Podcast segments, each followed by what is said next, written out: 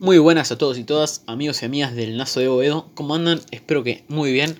Mi nombre es Gonzalo Extremaduro y en la sección podcast del honorable programa que tenemos San Juan y Boedo voy a estar haciendo la previa como se ha hecho costumbre últimamente del partido que va a tener a San Lorenzo jugando en terreno santafesino porque empieza la fecha 6 de la Superliga, va a estar visitando en este caso al Colón de Santa Fe. Si les parece, primero empezamos con el historial total. 80 enfrentamientos en primera. San Lorenzo ganó 33 veces.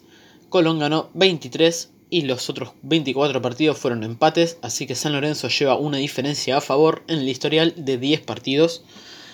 Y en los últimos 6 partidos a lo largo de los años, en 2015 con Bausa, le ganamos 2 a 0 de local con goles de Matos y Villalba. En 2016 con Guede en el banco. Los goles fueron de Blandi Cauterucho para ganar de visitante. También de visitante con Aguirre de director técnico. En 2017 perdimos 2 a 1. El gol de San Lorenzo lo hizo Belucci. Con el Pampa en 2017 también. Y de local empatamos 0 a 0 con el mismo DT, pero en 2018 por la Copa Argentina empatamos 2 a 2 con dos goles de Reñero y terminamos ganando por penales. Y el último partido ocurrió en marzo de este año con Jorge Almirón como nuestro técnico. Empatamos 1 a 1 en Santa Fe con gol de Nico Blandi. Así que eso es la actualidad. Tres victorias de San Lorenzo, dos empates y una derrota.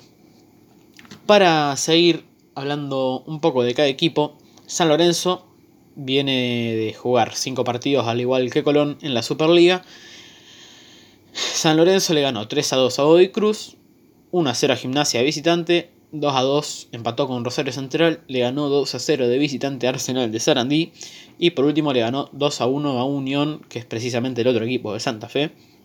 El rival de Colón, Colón, que en 5 partidos Perdió primero con Patronato de local, después con Huracán 2 a 0 de visitante. Contra Patronato fue 1 a 0 en esa ocasión. Le ganó 2 a 1 a Gimnasia de local, perdió de visitante contra Independiente 2 a 0 y empató de local también con Rosario Central 1 a 1. Así que no viene en su mejor momento, claramente. Sin embargo, están las semifinales de la Copa Sudamericana. Se va a enfrentar a Atlético Mineiro. Y bueno, para ya introducirnos a lo que es la tabla de posiciones, San Lorenzo, único puntero del campeonato, con 13 puntos tras 5 partidos jugados, 4 victorias y un empate, 10 goles a favor, 5 goles en contra, más 5 de diferencia de gol. Segundo está Boca, con 11 puntos, que es el escolta del ciclón. Y Colón, para más o menos darnos una idea de cómo está en la tabla, está en el puesto número 21 con 4 puntos tras 5 partidos, una victoria, un empate, 3 derrotas, 3 goles a favor en 5 partidos apenas y 7 goles en contra, diferencia de gol menos 4. Claramente en la Superliga no viene muy bien el Sabalero. Esperemos que el equipo de Juan Antonio Pixi pueda aprovechar ese momento y llevarse los 3 puntos del cementerio de los elefantes, como se le suele decir, al estadio del equipo santafesino y un par de datos para contestar un poco todo. Colón, en sus últimos tres partidos contra San Lorenzo, empató siempre en 2018, 2019 y 2017. San Lorenzo, que en sus últimos siete partidos de visitante, en cinco de ellos tuvo la valla invicta, así que una muy buena estadística que involucra tanto a Almirón como a Pisi porque los últimos 7 partidos incluyen enfrentamientos del torneo pasado. San Lorenzo, eso también incluye al Mirón, pero más que nada a Pisi. En los últimos 9 partidos de Superliga no perdió, está invicto, así que una racha de 9 encuentros bastante buena del Ciclón. Y una estadística importante, que Colón, de los últimos 14 partidos que jugó en el torneo local, apenas ganó uno. Así que tenemos que aprovechar justamente que hayan ganado uno de los últimos 14 partidos para no tener excusas en ganar este partido, sí o sí. Y San Lorenzo, por último, en sus últimos 11 partidos contra Colón no perdió en 10. Así que tenemos que aprovechar, tenemos todo a favor para concretar una victoria mañana.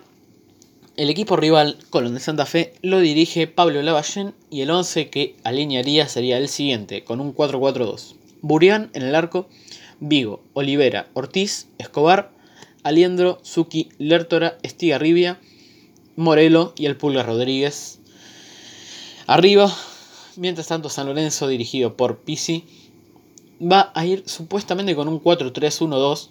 Navarro en el arco, Salazar, Brescini, Ferrari, Peruzzi, Pitón, Poblete, Menosi, Pitón, Mauro Pitón, el que juega de 5, Belucci de enganche y arriba Ceruti junto a Adam Vareiro, el paraguayo, que vuelve a ver minutos supuestamente. Cosas para destacar. Pitón está lesionado, el lateral izquierdo. Bruno Pitón, goleador del torneo, irónicamente, está fuera de la lista por lesión. También lo están Blandi y Coloschini, que para el próximo partido ya estarían jugando con normalidad. Y tanto Oscar como Ángel Romero están en la convocatoria, pero no van a ir de titulares ya que jugaron con Paraguay esta semana pasada que hubo fecha FIFA, así que no los va a exigir Juan Antonio Pixi. Otra cosa para destacar, algo bastante mínimo, pero no viene mal recordarlo. Domingo 15 de septiembre a las 8 de la noche, Boca Juniors, que es nuestro escolta, va a estar recibiendo a Estudiantes de La Plata, lo va a pasar TNT Sports, así que ya para que sepan, el partido del segundo del campeonato.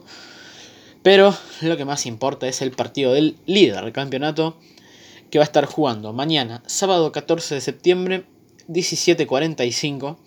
Lo pasa TNT Sports también y el árbitro va a ser Fernando Echenique en el estadio Brigadier General Estanislao López de la ciudad de Santa Fe. Así que esperemos que San Lorenzo mañana no tenga ningún tipo de inconvenientes para lograr una victoria que daría aún más tranquilidad al equipo, nos afianzaría en la punta del campeonato. Y lo mejor de todo es que nos mantendría líderes en soledad por otra jornada más, así que esperemos que mañana el azulgrana se pueda traer los tres puntos de una cancha que es ciertamente complicada, pero con un equipo que no viene en su mejor forma, así que hay que aprovechar claramente esa ventaja que tenemos, que venimos en muy buena racha nosotros, al contrario que nuestro oponente. Nada más que decir que tengan un buen fin de semana. Si ganas Alonso mucho mejor, ya que eso prácticamente nos alegra el fin de semana en cuestión. Un abrazo a todos y todas, que disfruten el partido, que mañana nos traigamos los tres puntos de Santa Fe. Y acá cierro. Un abrazo y que disfruten.